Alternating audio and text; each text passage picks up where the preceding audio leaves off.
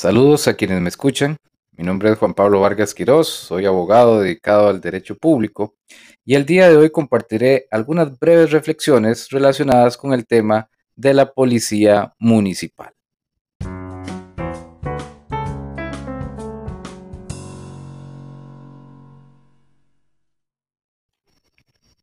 Lo primero que quiero compartirles es que tradicionalmente se ha afirmado que el poder de policía comprende las medidas tendientes a proteger la seguridad, la moralidad, la salubridad pública, así como la defensa y promoción de aquellos intereses económicos de la colectividad y, en términos generales, el bienestar de la misma. En principio, este poder de vigilancia o de policía recae precisamente en el poder ejecutivo. Así, a nivel constitucional, el artículo 12 establece expresamente que para la vigilancia y conservación del orden público habrá las fuerzas de policías necesarias. Ello conlleva a afirmar que la tarea de la fuerza pública es la de mantener el orden público en general y velar por la seguridad de los habitantes. No obstante, ese poder de policía también lo ostentan los gobiernos locales, eso sí, de forma más limitada, no solo en razón de su jurisdicción territorial, sino también en cuanto a la competencia material que se circunscribe a los bienes, intereses y servicios locales. En ese sentido, el ámbito de las funciones de la Policía Municipal no es un tema nuevo para la Sala Constitucional, que desde la sentencia número 10.134-99 de las 11 horas del 23 de diciembre de 1999 ha venido generando jurisprudencia importante sobre el tema. En ese sentido, basta con rescatar la resolución 3493-02 de las 14:41 horas del 17 de abril del 2002 para entender que la existencia de la policía municipal no es per se inconstitucional, en el tanto en que se limite al resguardo de los intereses y servicios locales, conceptos a los que haremos alusión más adelante, en cuyo caso sus actuaciones y potestades son plenas, con las obvias limitaciones que imponen las normas y principios tanto constitucionales como legales así como los reglamentarios, dentro del denominado bloque de constitucionalidad y convencionalidad. Siguiendo esa inteligencia, podemos afirmar que en aquellos casos en que no estén directamente involucrados los bienes, servicios o intereses locales, la policía municipal carece de facultades autónomas de policía y se convierte en colaboradora de la policía administrativa o judicial, según sea el caso, tal y como lo sostiene en ese sentido la misma Sala Constitucional en la resolución 7369-99 de las 10 horas con 6 minutos del 24 de septiembre de 1999. O bien, agregaríamos, de otras autoridades públicas que así requieran ese auxilio o esa colaboración de la policía municipal. Así las cosas, bien podemos nosotros afirmar que la policía municipal no es un cuerpo encargado de la vigilancia y la conservación del orden público general, sino que juega un rol de garantía adicional para los habitantes del municipio en la prevención y excepcionalmente en la represión del delito, dejando claro desde ya que no está facultada a realizar trabajos de investigación a menos que sea de forma conjunta y coordinada con otros cuerpos de policía. Habiendo explicado lo anterior, competencia de la Policía Municipal está establecida expresamente en el artículo 61 del Código Municipal. Esa norma tiene tres puntos que es importante tenerlos claros. Primero, establece una competencia dentro del territorio del cantón. Segundo, indica que esta policía está bajo el mando del alcalde o la alcaldesa respectiva. Tercero, deja claro su función de auxiliar de la fuerza pública en virtud del principio de coordinación. El ordinal 62 de ese mismo cuerpo normativo empieza a establecer las atribuciones que tiene la policía municipal. En ese sentido, el inciso A dice que dentro de sus funciones está la de atender y cumplir los fines de vigilancia y control de los servicios y bienes comunales. Decíamos que la Sala Constitucional, en la resolución 3493-02, constriñe la existencia de la Policía Municipal al resguardo de los intereses y servicios locales. Pues esa misma sala menciona, a modo de ejemplo, en esa resolución, algunos de esos servicios y bienes locales, citando, por ejemplo, el cuidado de los parques, la protección de los edificios municipales, y nosotros podríamos agregar, sin que esto constituya de ninguna forma una lista cerrada, temas relacionados al derecho urbanístico o bien a la materia de parquímetros o estacionómetros, como sucede en la municipalidad del Guarco, por ejemplo, donde se establece esta función a nivel reglamentario. El inciso B del Ordinal 62 del Código Municipal establece otra función. Velar por el cumplimiento de las responsabilidades y obligaciones de quienes ejercen el comercio en sus diferentes o en sus diversas formas. Como bien sabemos, corresponde a los gobiernos locales el velar por la correcta aplicación de la normativa que tiene que ver con el funcionamiento de establecimientos mercantiles que expenden licores y la responsabilidad por el uso indebido de las patentes comerciales.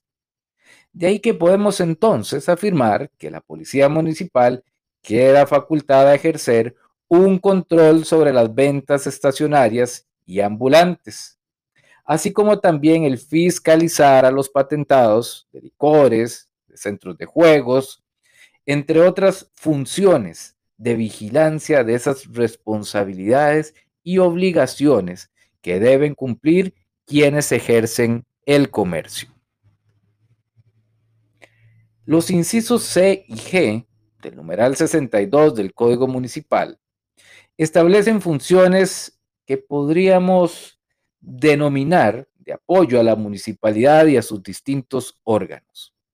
Expresamente dicen lo siguiente, el inciso C establece coadyuvar en el cumplimiento de la legislación y disposiciones municipales, ejecutando las resoluciones y los acuerdos que correspondan. Por su parte, el inciso G habla de apoyar a los funcionarios municipales en el ejercicio de sus potestades. Ejemplos de formas en que colaboraría la policía municipal en ese sentido sería el de acompañar y resguardar a los funcionarios municipales en tareas de cierre de locales comerciales o bien de clausuras de obras de construcción que no cuentan con los requisitos legales exigidos por el ordenamiento jurídico. Por otro lado, los incisos D, E y F del mismo Ordinal 62 refieren a situaciones de auxilio, coadyuvancia o coordinación con autoridades públicas diferentes a las municipalidades.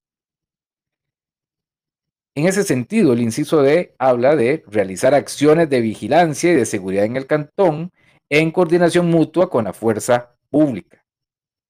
El inciso E habla de coadyuvar, bajo el principio de coordinación o a solicitud de estos, con las demás autoridades públicas del país. Por su parte, el inciso F indica como una de sus funciones auxiliar, de ser posible, a la fuerza pública cuando medie el requerimiento expreso de la autoridad competente, indicándose además que este auxilio no deberá supeditarse al citado requerimiento cuando, por la naturaleza de la situación, se esté ante una emergencia o estado de necesidad. En ese sentido, es importante recordar también que la ley de tránsito por vías públicas terrestres y seguridad vial, ley número 9078, establece en su artículo 213 la posibilidad que tiene el MOP de coordinar con los cuerpos policiales municipales para que coadyuven precisamente con la policía de tránsito y así atiendan de forma complementaria funciones de dicha policía, en cuyo caso tendrán el carácter, dice la ley, de inspectores institucionales de tránsito, de conformidad con lo establecido en ese mismo artículo y en los numerales 213 y 214 de ese mismo cuerpo normativo. Así las cosas, esta cooperación se puede orientar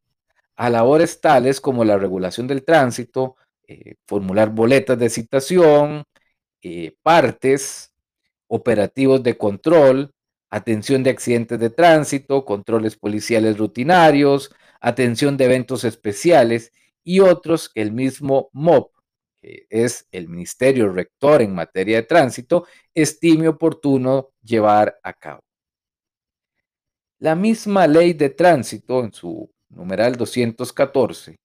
otorga también la posibilidad de que en cada cantón se puedan investir a los policías municipales como inspectores de tránsito municipal. Eso sí, previo cumplimiento de los requisitos establecidos por la Dirección General de Tránsito para la designación de sus inspectores, para lo cual el alcalde o la alcaldesa del municipio deberá presentar una solicitud ante la Dirección General de Tránsito. Las autoridades municipales investidas deberán cumplir las disposiciones, las obligaciones, los protocolos y el ámbito geográfico de competencia territorial debidamente demarcado mediante señalización vertical y definido por la Dirección General de la Policía de Tránsito, así como los, la reglamentación respectiva. Límites. ¿Tiene límites el accionar de la policía municipal? Efectivamente. Lo primero que es importante indicar es que la policía municipal tiene los mismos límites que cualquier fuerza policial. Es decir, la sujeción al principio de legalidad, al principio de proporcionalidad, a la necesidad de la medida adoptada y al control jurisdiccional. Además, la Policía Municipal está sujeta, como indicamos con anterioridad, a la circunscripción territorial y a las competencias legales establecidas en la materia. Un tema importante es el que trae a colación la Procuraduría General de la República en la opinión jurídica OJ-089-2000, donde indica que la vigilancia preventiva que hace la Policía Municipal Solo la podría hacer en el, eh, podría en el tanto en que ello no implique restricción de los derechos fundamentales de los ciudadanos y que se trate del cumplimiento de algunos de los cometidos en los cuales tiene competencia la municipalidad. Pues la policía municipal admitida con el voto de mayoría de la sala constitucional en su jurisprudencia es un órgano municipal y por lo tanto no podría someter a un ciudadano a una investigación. También explica la Procuraduría que en cuanto a la protección a los ciudadanos respecto de los denominados delitos infraganti o en cuestión de eh, flagrancia, estado de flagrancia, la policía municipal no podría ir más allá de lo que pueda hacer un ciudadano común o un agente de seguridad privada en estos casos. La Sala Constitucional, en resolución 2002-06-22, de las 11 horas con 12 minutos del 21 de junio de 2002, confirma esta posición y dice que la, la, policía municipal puede detener a una persona cuando se trate de reo prófugo o delincuente infragante pero que en esos casos la policía municipal debe poner a la persona detenida inmediatamente a las órdenes de la autoridad judicial competente. Les agradezco la atención brindada. Los invito a seguir la página en Twitter, temas de Derecho Público CR, donde compartiremos no solo estos podcasts, sino también noticias, sentencias, dictámenes, opiniones y en general información relacionada con el derecho público. Hasta la próxima.